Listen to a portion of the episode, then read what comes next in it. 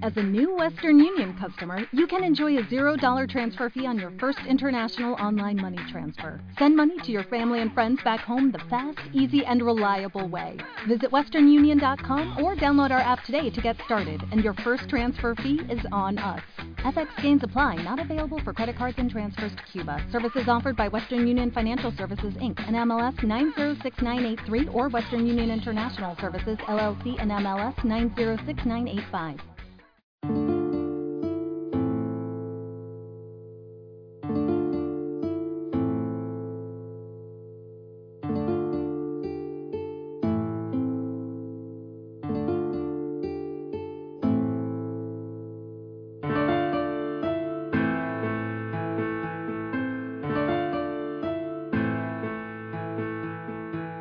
Bienvenidos al undécimo capítulo de la segunda temporada de Meridiano Historia. Nos trasladamos al norte de Europa, a las Islas Británicas, a la zona de Irlanda, Gales y Escocia, donde desarrolló una civilización bastante importante que ha tenido mucha impronta en el continente europeo. Hoy vamos a hablar de los celtas y para ello pues tenemos a nuestro gran invitado Alex Salman que voy a pasar a presentar ahora mismo y luego ya doy los métodos de contacto. Si nos queréis comentar algo, pues todos los sitios donde os podéis poner en contacto con nosotros. Así que buenas noches, don Alejandro. Hola Alberto, buenas noches. Es un placer estar nuevamente contigo y aportando un rato de calor a nuestros oyentes. Pues así es. Y antes de empezar, si no te importa, voy a que me he adelantado, voy a decir los modos de contacto.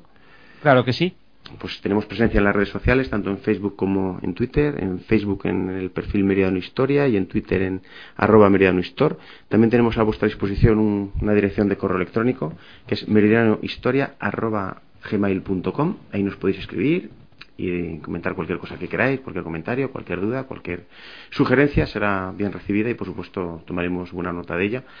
Y nada más, pues yo creo que con esto podemos empezar ya con el capítulo de hoy. Yo soy Alberto Bug, que se me olvida mucho decirlo, soy aquí, soy su, humilde locutor y conductor del programa y nada, pues vamos a empezar con el programa de hoy.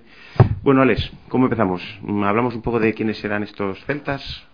Sí, exactamente, Alberto. Hoy vamos a tratar, yo creo que un tema interesante, el de los celtas, un pueblo que tuvo una cultura muy intensa, que todavía tiene muchos misterios por descubrir.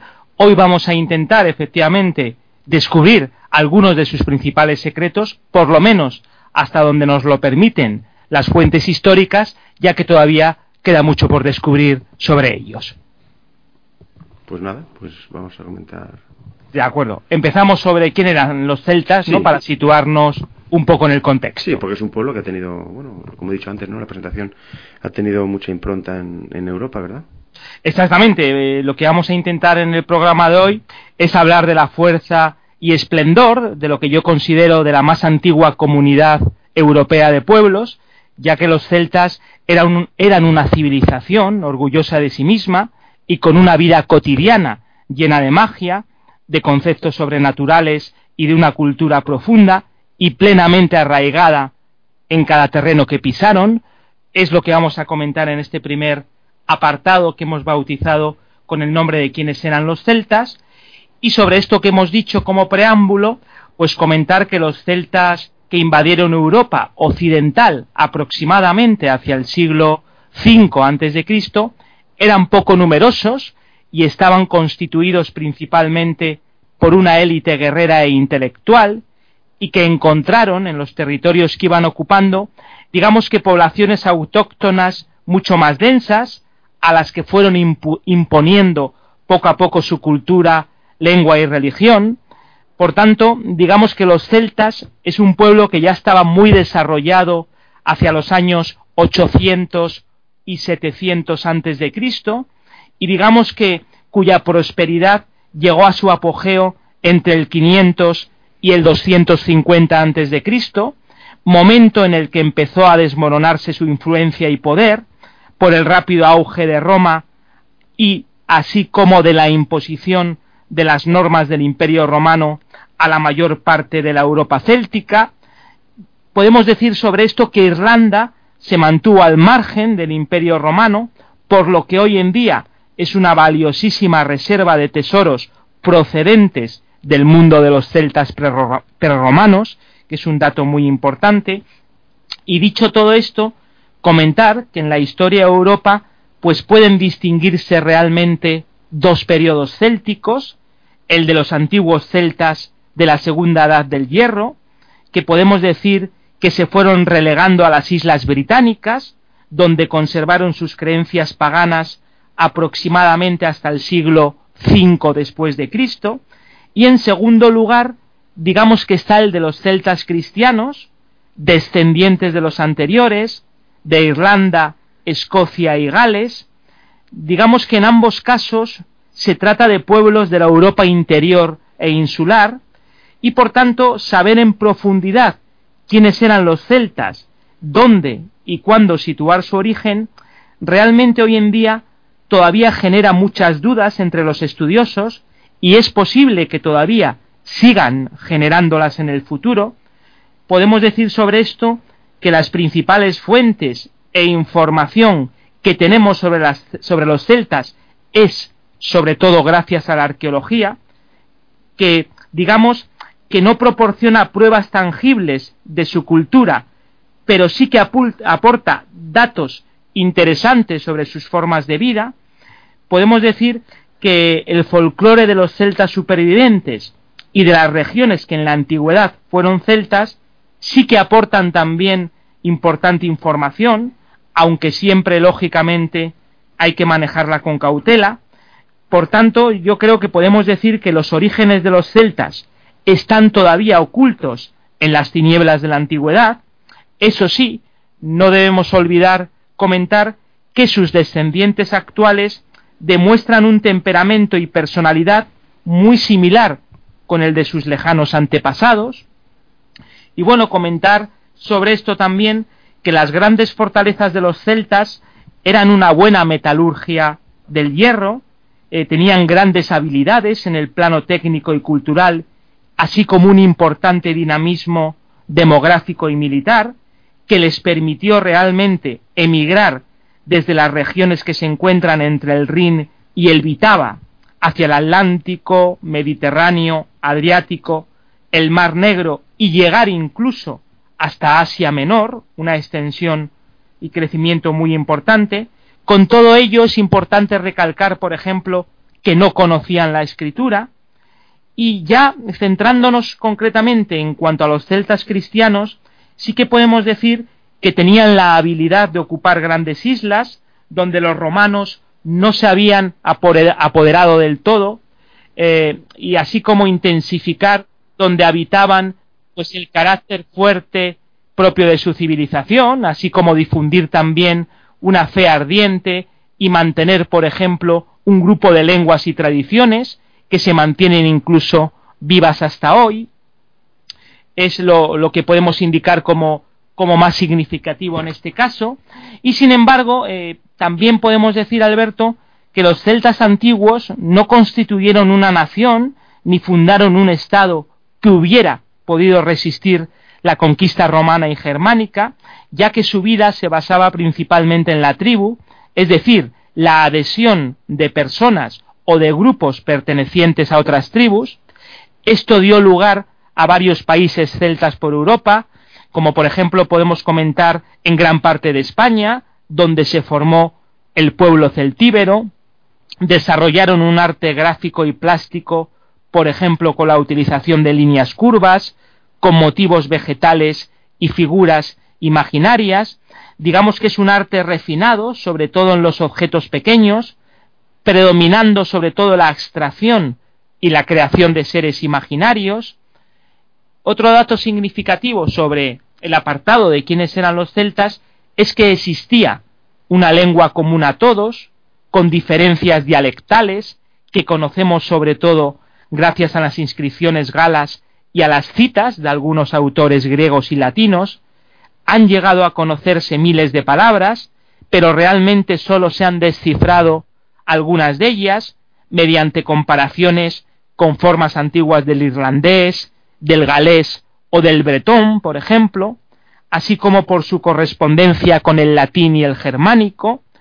Por lengua céltica hay que entender uno de los grandes grupos de lenguas llamadas indoeuropeas, cuyo origen parece estar situado entre los Balcanes y el Mar Negro, y realmente por razones que todavía se ignoran, se produjo una gran dispersión de los pueblos indoeuropeos, cuyo comienzo los filólogos lo sitúan hacia el año 2300 antes de Cristo aproximadamente, y para terminar con este primer apartado de quiénes eran los celtas, simplemente comentar que afortunadamente la literatura céltica medieval nos proporciona un material lingüístico sumamente rico, se observa un gran gusto por lo sobrenatural, con una poesía hecha de ensueño y de fantasía, y digamos que con una gran atmósfera de encantamiento.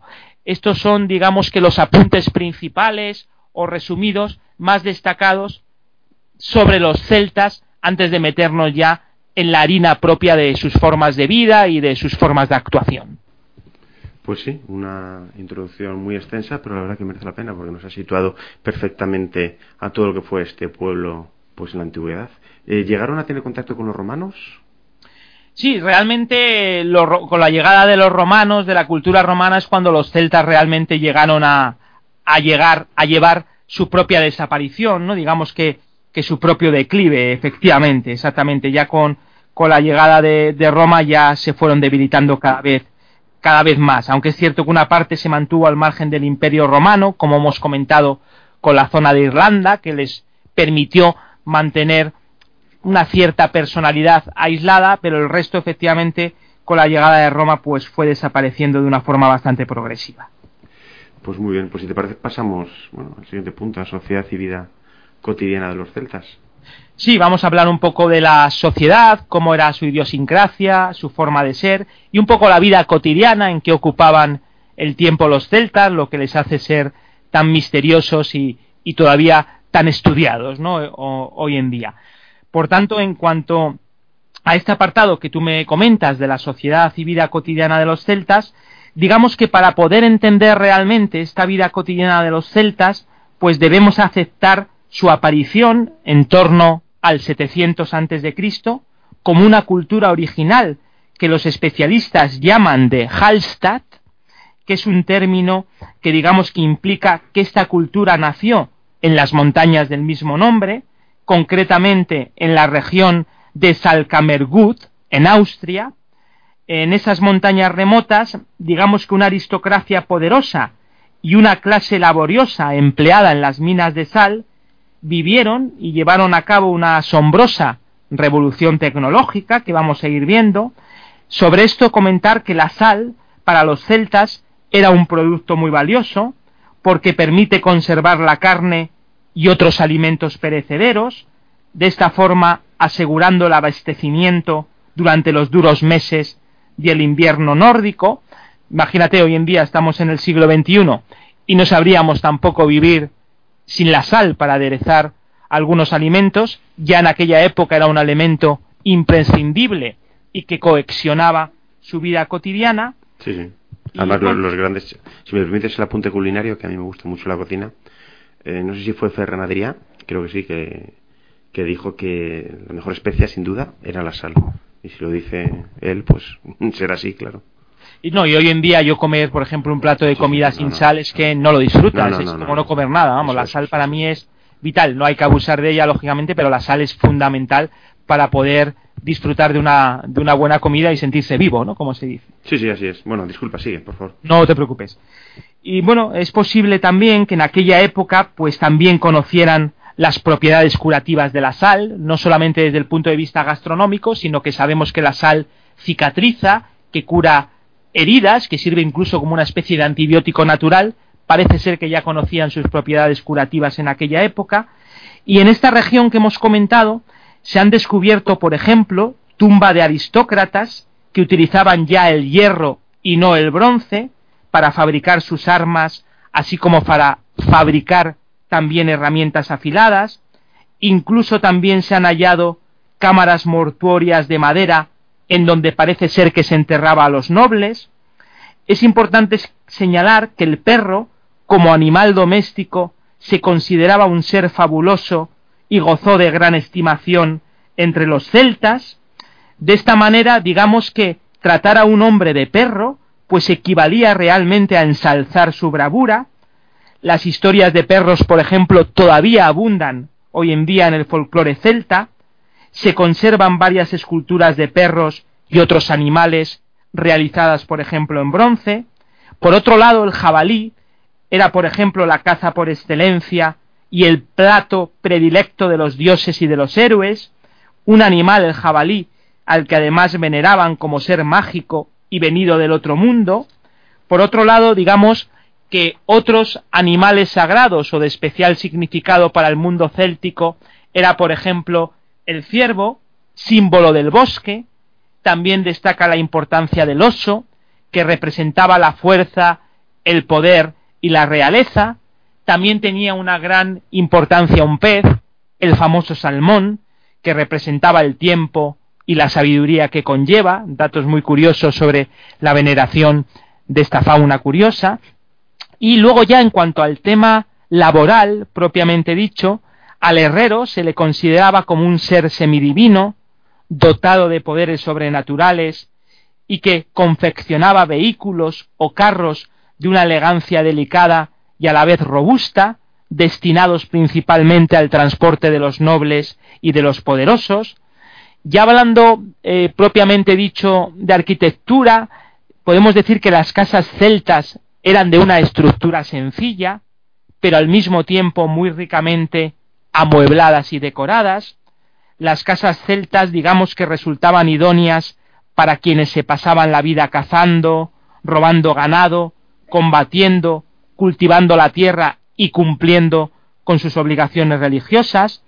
Estas casas celtas proporcionaban suficiente cobijo y comodidad a quienes regresaban a ellas cansados de una larga jornada de actividad a la intemperie.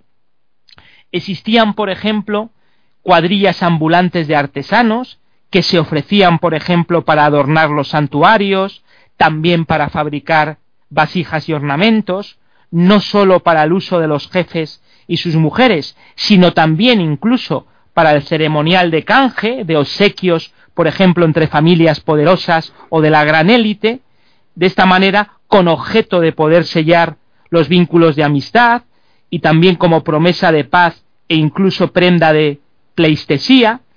Por tanto, podemos decir que los celtas supieron fabricar utensilios domésticos muy bien decorados, muy bien adornados, lo que demuestra sin lugar a dudas un gran dominio de las técnicas de la metalistería y de la decoración. Así, por ejemplo, podemos comentar que destacan bellos y elegantes escudos, que posiblemente sirvieran más bien para ciertas ceremonias antes que para el combate propiamente dicho. Luego ya en cuanto a la sociedad propiamente dicha, eh, podemos comentar que la sociedad celta estaba muy estratificada, como ocurre con otros pueblos del globo terráqueo y que alguna vez hemos comentado, y esta sociedad celta estaba dividida en tres clases principales o en tres clases trascendentales. En primer lugar estarían los sacerdotes, poetas, profetas y los nobles guerreros. En segundo lugar se encontrarían los campesinos y los artesanos libres. Y en tercer lugar estaría la gran masa privada de libertad que digamos que hacía posible la opulenta vida de clases superiores, muy parecido a la estratificación social de otras sociedades en otros lugares y en otras épocas. Una vez más, la similitud entre diferentes lugares del mundo se vuelve a hacer presente en este caso. Y luego ya, Alberto, en cuanto al derecho céltico, propiamente dicho, había leyes perfectamente consolidadas, en virtud de las cuales nadie quedaba privado de su derecho ni de protección, por muy humilde que fuera su condición, a no ser, eso sí, que por haber cometido un grave delito, pues se le prohibiera la asistencia a los sacrificios y que su propia tribu, por ejemplo, le repudiara y le obligara a vivir la miseria vida del proscrito, del proscrito, perdón, eh, solamente en estos casos. Y por otro lado, podemos comentar que las rivalidades personales, el continuo afán de distinguirse de los demás guerreros, sí que suscitaba una agradable sensación de peligro potencial, así como también la posibilidad de un repentino combate singular, ya que sin lugar a dudas era el método preferido por los celtas para poder zanjar sus disputas. Por otro lado, la hospitalidad sí que era un debe religioso para los celtas y se reclinaban, por ejemplo, a escuchar la música y los cánticos que recitaban las hazañas de antiguos héroes y narraban historias de los dioses y que podemos decir que ensalzaban la generosidad y las virtudes del Señor de la fiesta. Por otro lado, también podemos comentar en cuanto a la sociedad y vida cotidiana de los celtas, que los antiguos celtas no se molestaron en reflejar por escrito sus creencias y sus tratos comerciales, perdón, en sus tratos comerciales recurrían al latín y al griego, este ejercicio de la memoria podemos decir que se ha mantenido hasta nuestros días en las regiones de habla céltica, en donde se siguen recitando antiguas baladas y relatos no aprendidos en los libros, sino transmitidos oralmente de generación en generación. Ya en cuanto a la alimentación propiamente dicha, comentar que el vino era la bebida de las clases más altas, pero el pueblo tomaba la llamada corma, que era cerveza de trigo mezclada con miel, muy utilizada en los banquetes, los cuales eran muy frecuentes, sobre todo en tiempos de paz, y digamos que en estos festines eh, los bardos tocaban sus liras y cantaban canciones, por ejemplo, sobre trágicos amores y también sobre héroes muertos en combate, tenían el ideal de una sociedad heroica, pero vivían como prósperos ganaderos y agricultores, ocupados a menudo del robo de ganado.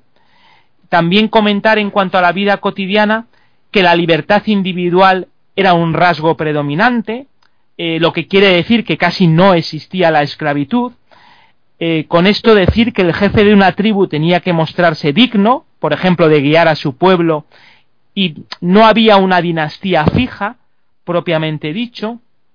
Y para ir terminando con este apartado sobre la sociedad y vida cotidiana de los celtas, hay que hablar de los druidas, me volveré a referir a ellos más adelante, los druidas, que era el estrato de mayor influencia y poder entre los celtas, sabían leer y escribir griego y latín, como los antiguos sacerdotes egipcios, sin embargo optaron dejar por vía oral en hermosos versos, pues la crónica de la existencia de su pueblo, digamos que fue un pueblo practicante de la justicia, la rectitud y del amor a la libertad, de mujeres prolíficas, luchadoras y buenas madres, que incitaban, por ejemplo, mucho respeto y cuyos derechos y deberes eran iguales a los de los hombres, un dato muy importante. Eh, digamos que eh, había hombres guerreros muy bien adiestrados en la lucha a caballo y fieros en el campo de batalla. Al mismo tiempo, era un pueblo profundamente respetuoso y cuidadoso de la naturaleza, y algo muy importante, era un pueblo que no tenía temor a la muerte, pues era creyente de la inmortalidad del alma, de lo que hablaremos en el siguiente apartado. Como ves, una vida cotidiana y social mm, normal, no es que sea muy profunda en cuanto a complejidad, pero sí que cargado de una gran vida, de una gran naturalidad, de, volcarse entre unos y otros, ¿no? Pues creando una sociedad, digamos que muy digna, ¿no? Con una personalidad muy arraigada, que es lo que hace que todavía estén envueltos en este gran misterio que hemos comentado al principio. Y esto sería lo que podemos comentar más importante de la sociedad y cotidiana de los celtas, Alberto. Digamos que su religión politeísta estaba formada por dioses de la naturaleza, fuerzas cósmicas, ríos, montañas, animales, incluso divinidades monstruosas, duendes, etc. Era algo bastante complejo. También existían numerosos dioses locales.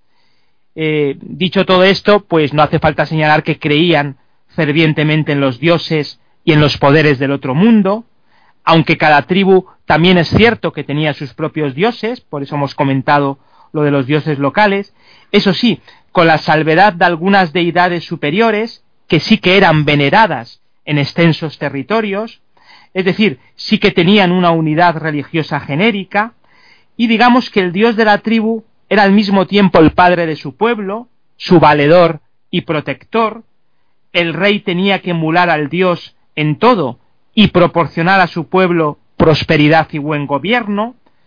Por otro lado, la esposa del dios de la tribu era la madre del pueblo, velaba por la fecundidad del ganado, de las tierras y de las personas, se hallaba completamente vinculada a la tierra, a la que nutría, enfrentándose a las fuerzas invasoras gracias a sus extensos poderes mágicos y a su divina belleza.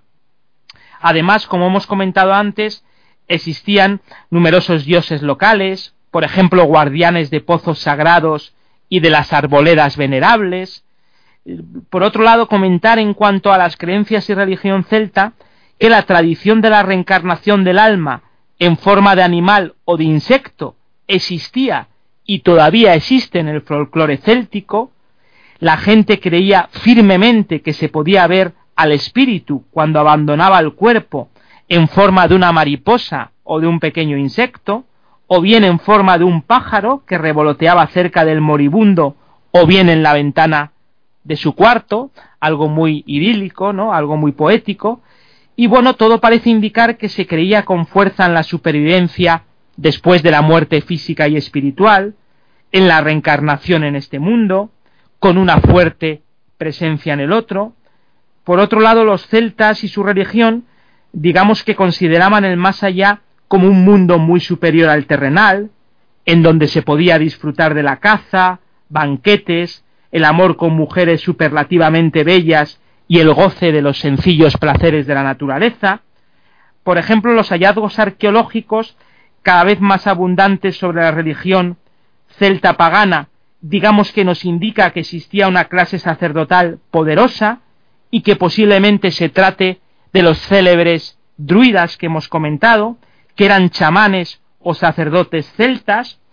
En este caso también eh, tenemos que comentar que el druismo pues era una forma de culto basado en el animismo, cuyos altares se encontraban en el interior de grutas y bosques, y que tenía el roble como el, árbol, como el árbol más sagrado, el poderoso roble, y entre los poderes que se decía que tenían estos hombres santos, los druidas, se citaba el estado del tiempo, aparecer con forma animal, predecir el futuro e incluso volverse invisibles, eran también astrónomos, filósofos, magos y videntes, digamos que la tradición los ha recogido con sus largas túnicas blancas, sus hoces de oro y marmitas mágicas. No obstante, sí que hay que comentar que el druida histórico fue una figura clave en la sociedad celta, consejero de la nobleza y cultor de la tradición oral. Así, por ejemplo, el muérdago, que crece en las copas de los árboles del bosque, sí que constituía un elemento importante en las ceremonias de los druidas, quienes le atribuían un poder curativo mágico, por ejemplo, por otro lado, una hoguera era lo que necesitaba el druida para cocer sus productos mágicos, por lo general en un caldero de bronce o de plata. Allí el druida mezclaba el muérdago con otros elementos naturales, elaborando pócimas sanadoras tanto para el cuerpo como para el espíritu. Y entre las funciones que se les atribuyeron a los druidas, eh, digamos que se destaca la de oficiantes en ceremonias religiosas, en las que parece ser que no faltaron sacrificios humanos e incluso también de animales, y según testimonios o según indican la mayoría de las fuentes, los druidas solían celebrar sus reuniones principalmente en los claros de los bosques. Continuando con la religión y las creencias celtas, después de comentar un poco sobre la importancia de los druidas, pues comentar Alberto que las honras fúnebres que prodigaban a sus muertos formaban parte de un ritual muy complejo, depositando en las tumbas, digamos que algunas de las obras más perfectas de sus artesanos, como por ejemplo ornamentos personales y armas bellamente trabajadas, o vasijas de una gran calidad artesanal, posiblemente rellenas de cerveza para el, sediento viajero en su larga jornada hacia el otro mundo, Incluso se habla de recipientes de metal que pudieron contener carne de cerdo, su alimento favorito por otra parte. Por tanto, mm, todo esto digamos que demuestra la veneración que tenían por sus antepasados, así como por ejemplo el culto a sus sepulturas, que consideraban como la puerta de acceso a la vida de ultratumba, a la vida del más allá. Y por otro lado, comentar que los carros de cuatro ruedas, símbolos de la aristocracia, eran, por ejemplo, enterrados con el difunto, al igual que los arneses de su caballo, que le proporcionaba todo lo que podía necesitar en la otra vida. Posteriormente enterraban un carro de dos ruedas como signo exterior de dignidad, un dato importante. Y un hecho también muy curioso es que los celtas decapitaban a sus enemigos y veneraban las cabezas cortadas. En este sentido, eh, aprovechamos para comentar que muchos dinteles y columnas que han sido estudiados por la arqueología sí que están ocupados por cráneos que dan fe de este culto a la cabeza humana, que es algo muy curioso y digno de observar.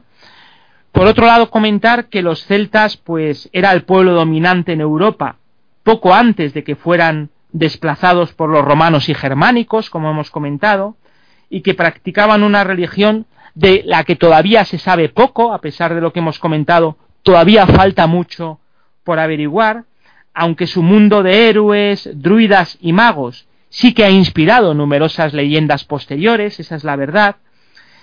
También es obligado en este caso, pues recurrir a los autores griegos y romanos para poder conocer más en profundidad los mitos célticos. digamos que estas crónicas presentaban a los celtas como unos salvajes, amantes de los sacrificios humanos. Hay que indicar también que los celtas no construyeron templos hasta la romanización. Eh, los druidas sacerdotes de esta cultura, de los que acabamos de comentar, pues consagraban para el culto elementos de la naturaleza, especialmente árboles centenarios, bosques, cuevas o manantiales, algo hemos comentado anteriormente, y entre las plantas, digamos que para los celtas eran consideradas sagradas el roble, que hemos mencionado anteriormente, el tejo, la encina, el avellano y el muérdago, del que hemos comentado también, y de los manantiales parece ser que los restos arqueológicos indican que los que brotaban en el interior de las cuevas sí que gozaban de una especial reverencia y en ellos parece ser que se celebraban los ritos más solemnes. Por otro lado, comentar también sobre este apartado que el año celta, basado en meses lunares, de los cuales la primera quincena era de buen augurio y la segunda funesta, según nos revelan las fuentes, y que se dividía a su vez en dos grandes periodos, que se iniciaban con dos festividades principales, Beltine en mayo y la fiesta de los fuegos, de Belenos y propicia para la guerra, la caza, el matrimonio y el ganado. Por ejemplo, la noche de Samhain, que es origen del actual Halloween y Noche de los Difuntos, origen del actual Halloween y Noche de los Difuntos, la famosa noche de Samain, y que marcaba el fin del verano y estaba consagrada a Cernunos, que era el dios cazador de los bosques, que al mismo tiempo era también el dios de la muerte y el señor del otro mundo.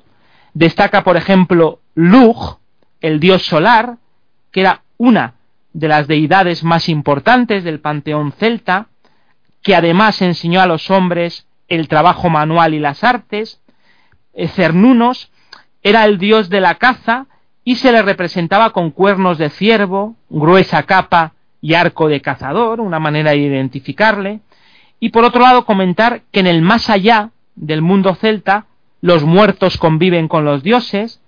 Digamos que ellos comentaban que era un mundo parecido al terrenal, aunque mucho más hermoso, y en él todos se mantienen eternamente jóvenes, se dice que este mundo del más allá celta se encuentra más allá del mar, pero que a veces incluso es posible acceder a él a través de las puertas mágicas que se abren en los túmulos funerarios y en otros lugares señalados, ¿no? Algo muy mágico. Y digamos que aunque los dioses y los habitantes del otro mundo, denominados como sí, pueden cruzarlas a voluntad, sólo los magos más cualificados de entre los humanos son capaces de hacer lo mismo, según decían, y para ir cerrando este apartado de las creencias y la religión celta, pues comentar, por ejemplo, Alberto, que la cultura y los ritos celtas han pervivido en diversos enclaves europeos, como por ejemplo Gales, Escocia, Irlanda, Bretaña, Cornualles, Galicia y Asturias, por la parte que nos toca, y que tanto su música de gaitas y violines como sus leyendas literarias pues siguen gozando de gran popularidad hoy en día. Como puedes contemplar, todo lo que está relacionado con los mitos y la religión celta tiene mucho de, mundo de hadas, ¿no? Mucho de magia, ¿no? Lo que hace que sea muy interesante y llame la atención. Sí, sobre todo, bueno, qué curioso, es lógico, ¿no? A cierto punto, pero qué curioso que todos veneraban al sol. Todas las civilizaciones hemos venerado al sol, a la caza, a la luna, es decir. Sí, el sol por el calor que da, ¿verdad? La germinación de la semilla y la luna yo creo que es porque ilumina la noche, ¿no?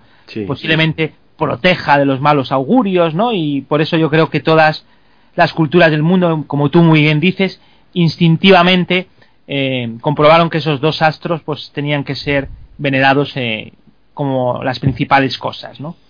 Bueno, pues si quieres pasamos a ver las relaciones familiares, ¿no? De acuerdo, sí, cuando tú quieras. Pues venga, adelante. ¿Cómo se desenvolvía una familia celta? Sí, las relaciones familiares es otro apartado muy, muy interesante del mundo celta. Destaca, por ejemplo, su tendencia al patriarcalismo, situando en primer plano el papel del hombre. Digamos que las mujeres disfrutaban de una situación ventajosa, habiendo bastantes semejanzas entre las costumbres célticas y las de la antigua India, por ejemplo. Eh, parece ser que los celtas otorgaban a la mujer derechos que siguen brillando por su ausencia, incluso en las sociedades puritanas de los siglos XIX y XX en la Europa occidental, lo, más, lo que más sorprende o lo más sorprendente es la independencia alcanzada por la mujer respecto al hombre. La mujer podía poseer bienes propios, siempre que se tratase de objetos utilitarios, joyas y cabezas de ganado. Incluso podía decidir el uso de sus bienes de acuerdo con su criterio, venderlos incluso si lo deseaba y adquirir otros mediante compra o donación.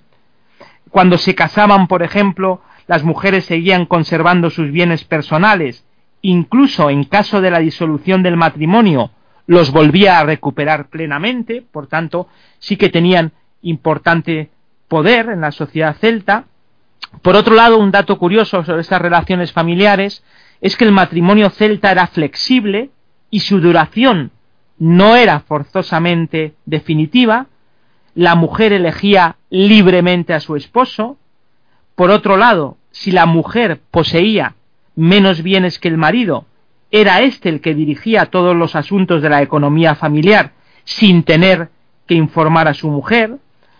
Por otro lado, podemos comentar que si la fortuna del marido y de la mujer eran parejos, eran similares, pues el marido no podía dirigir la economía familiar sin el consentimiento de la esposa, por otro lado, cuando la mujer poseía más bienes que el marido, era ella quien asumía la dirección de la casa y de la hacienda.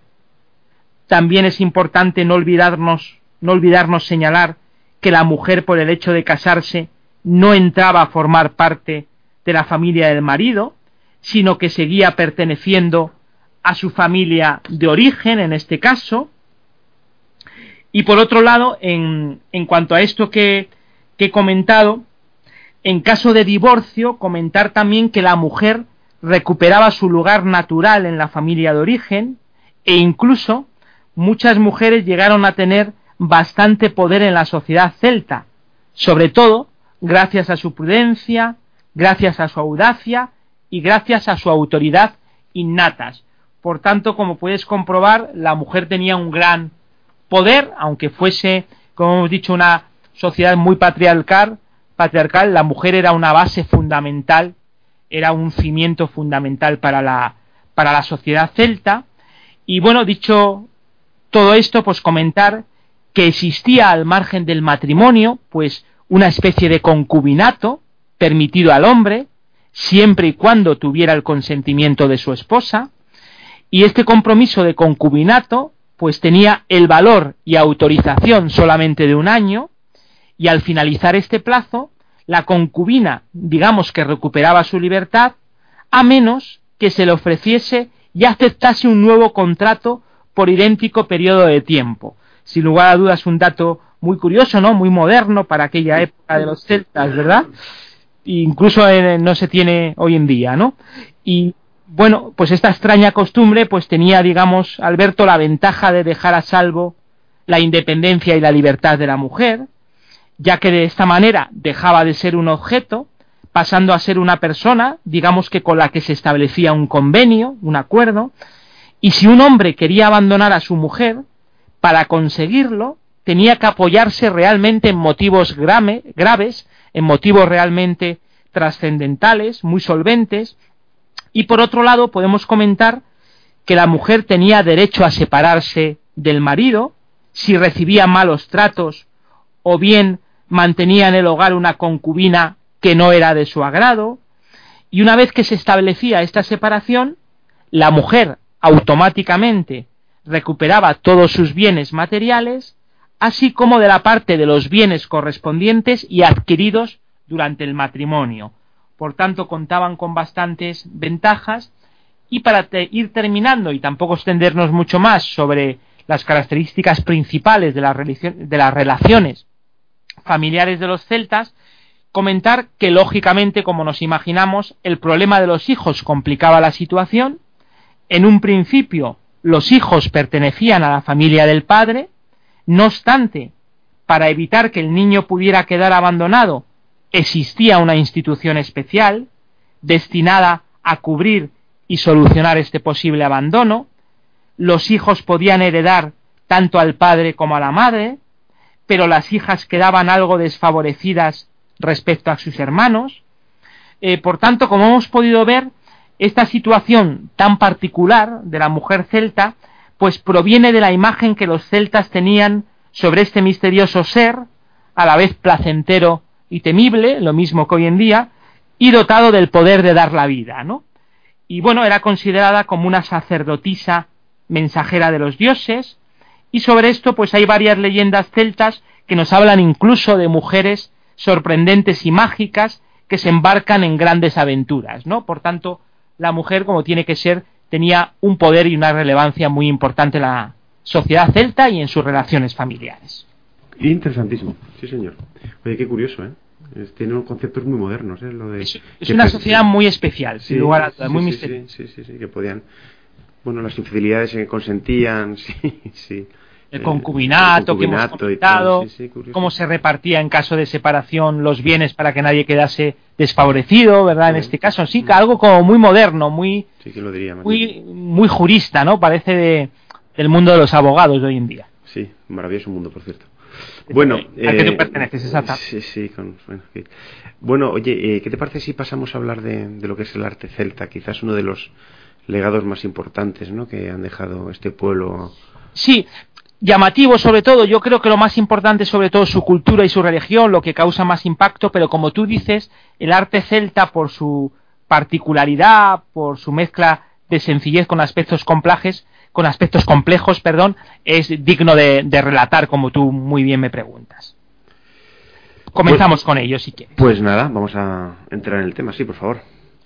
En cuanto al arte celta, pues comentar a Alberto que realmente de la arquitectura sabemos muy poco, eh, por la sencilla razón de que no se empleaba la piedra en la construcción de las viviendas, ya que eran simples, ya que eran simples cabañas de madera, de barro y de paja.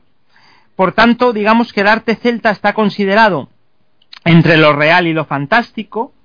La mayor parte de sus manifestaciones artísticas pues son objetos de uso normal, como armas, joyas y cerámicas más o menos decoradas digamos que para los celtas la belleza era tan importante que fabricaban una simple vajilla con el mismo esmero que sus más preciados adornos o armas, su buen gusto y refinamiento les llevaba incluso a embellecer artículos importados, que a su juicio resultaban demasiado modestos, y podemos comentar que a todo ello le añadían elementos antropomorfos y zoomorfos, por otro lado, al no tener gusto por la realidad, realizaban figuras de animales deformadas, volviéndolos monstruosos y retorcidos para poder ajustarse a una decoración cada vez más compleja. También diseñaron una gran variedad de joyas de oro, pulseras y collares. Por ejemplo, eh, para comentar sobre esto, el reciente descubrimiento de varios, de varios collares de oro nos ha dado a conocer nuevas manifestaciones de este arte, en el que los elementos imaginarios van unidos a un notable sentido de la composición, con monstruos humanos y animales deformados, que se entremezclan y se retuercen.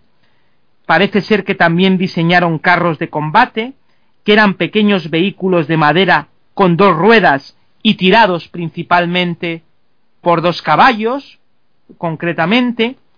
Eh, podemos comentar también que los celtas pues tenían fama de ser grandes bebedores, gracias a sus relaciones comerciales, por ejemplo, con el mundo mediterráneo, importaban vino de Grecia, lo que dio lugar a múltiples recipientes de gran finura y elegancia, como cántaras de vino de bronce.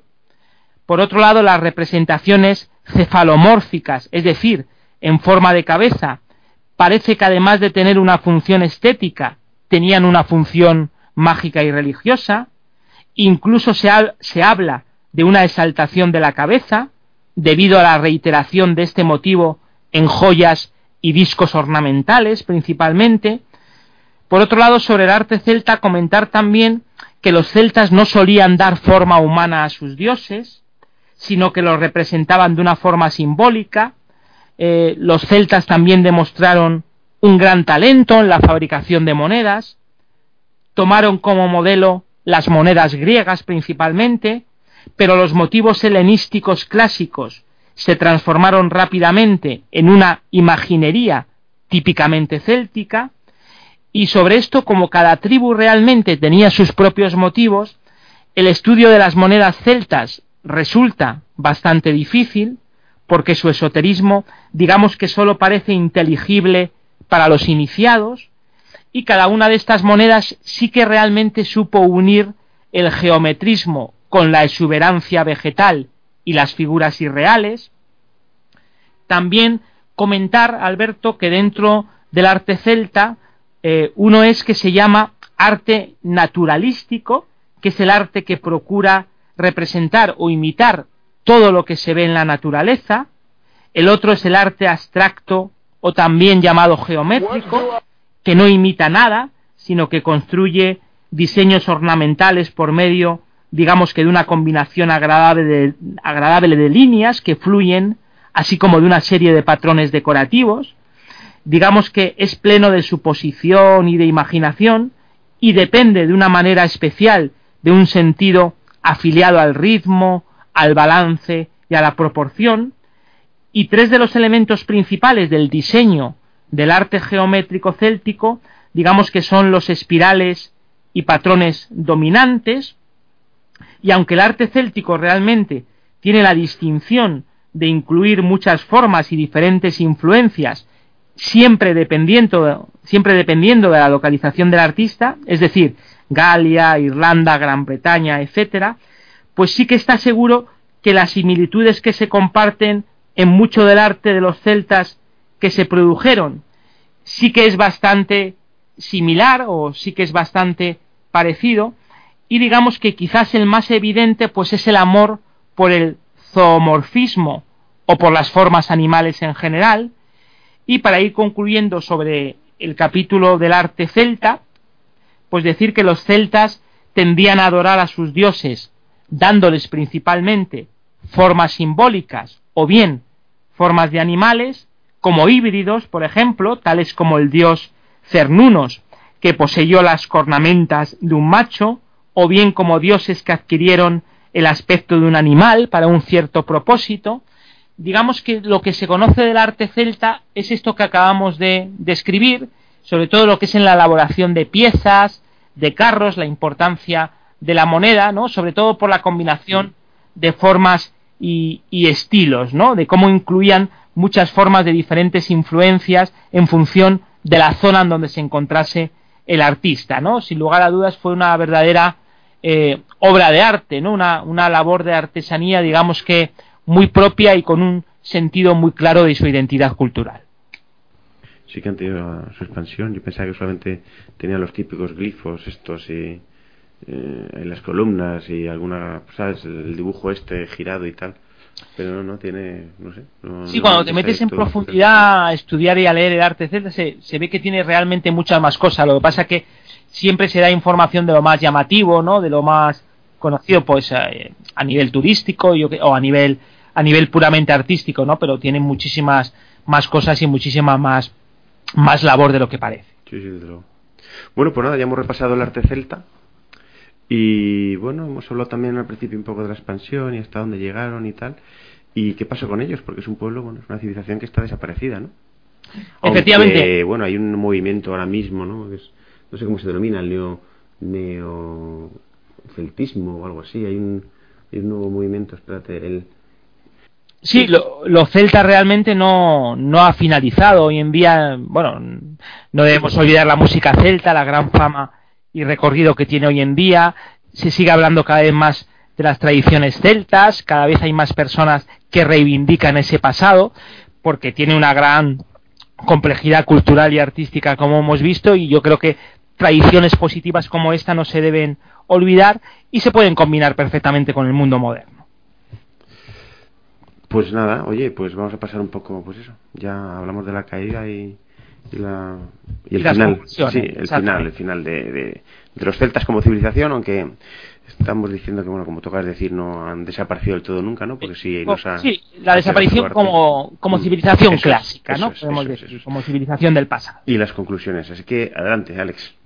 Pues comentar sobre la caída de los celtas y las conclusiones con las que enlazamos que en el año 300 antes de Cristo los celtas perdieron su propósito común y su cohesión política, fueron aniquilados por los romanos, como hemos comentado al principio, otros se alistaron como tropas de mercenarios en Cartago, por ejemplo, y los únicos lugares que alcanzaron a defenderse y demoraron en caer en todo este caos, pues realmente fueron Galia y las Islas Británicas.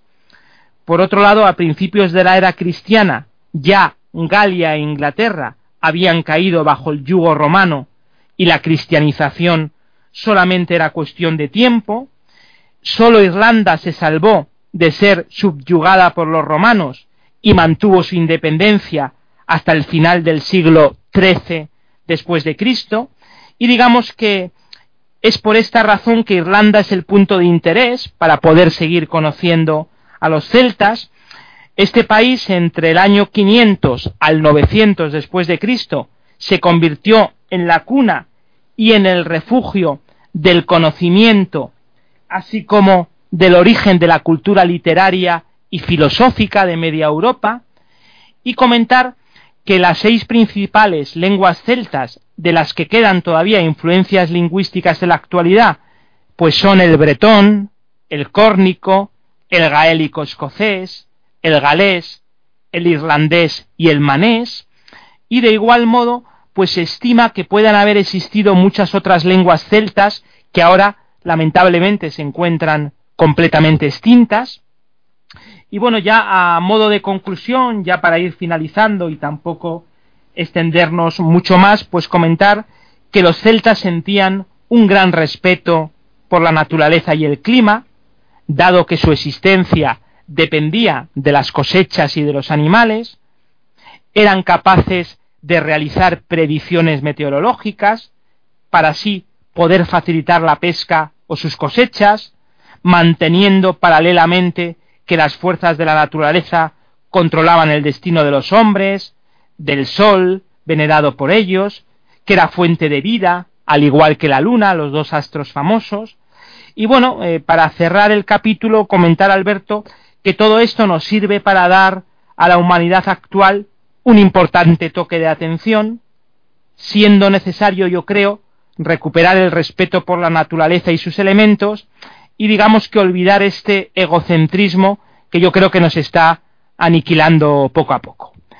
Un ejemplo claro lo tenemos, en el mundo político español, en ese acuerdo de gobierno que estamos suspirando todos, el egocentrismo de muchos políticos está haciendo que no se forme gobierno y los que lo pagamos somos los ciudadanos de a pie. Sí, pero bueno, tampoco llevamos dos meses o tres sin gobierno y tampoco pasa nada, ¿eh? no, es que yo creo que mejor estamos así, porque yo no he notado ninguna para lo que ¿eh? tenemos yo creo que mejor estábamos sin gobierno eternamente, ¿verdad? Sí, desde luego, tampoco pasa nada. ¿eh? Nos faltan políticos de altura, políticos patriotas con sentido de la responsabilidad, yo creo, con madurez, que pongan el interés del país antes que los intereses personales, ¿no? Pues añoramos eh, políticos gloriosos del pasado, ¿no? Sí, así es. Bueno, pues nada, ya si te parece pasamos a bibliografía. ¿Tienes algún libro por ahí interesante? Sí, he rescatado dos libros que creo que pueden ser interesantes de los que yo conozco. El primero, por ejemplo, Alberto, se llama Los Celtas, eh, que es del escritor Powell, de la editorial Oberón.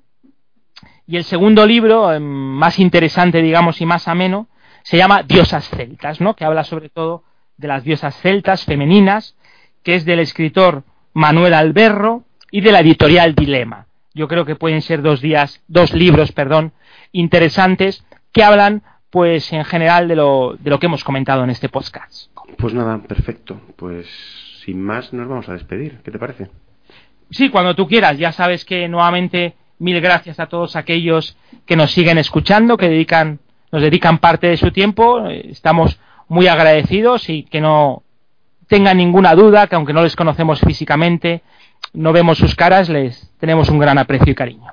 Sí, desde luego. Habrá que organizar algún día alguna quedada con los oyentes. Exactamente, es una, es una buena cosa. Quizá no aparezca ninguno, pero bueno, en fin, ¿qué se va a hacer? Habrá que organizarla. Bueno, pero bueno, que sepan que todo lo hacemos en su honor, como siempre. Pues nada, pues muchas gracias por tu presencia aquí hoy, Alex. Muy, muy amable, como siempre. Gracias a ti, como siempre. Así que nada, pues nos despedimos ya, señores. Muchas gracias por escucharnos hasta aquí. Si queréis hacernos alguna sugerencia, pues ya sabéis las formas de contacto que os hemos dicho. El correo de Alex, pues si le queréis escribir es alexsana71.gmail.com. Ahí le podéis escribir cualquier cosa que queráis y él os contestará gustoso. Así que nada, pues muchas gracias por seguir ahí otro día más y nos vemos en el siguiente capítulo que esperamos que sea antes de, bueno, antes, antes de un mes pero no, no sabemos realmente si lo conseguiremos porque tenemos unas vidas un poco ajetreadas, la verdad. Pues sí, el tiempo siempre nos come, la verdad. Desde luego. Pues un saludo, muy amables y muchas gracias por seguirnos. Un saludo, Alex, chao. Un fuerte abrazo para todos y mucha suerte.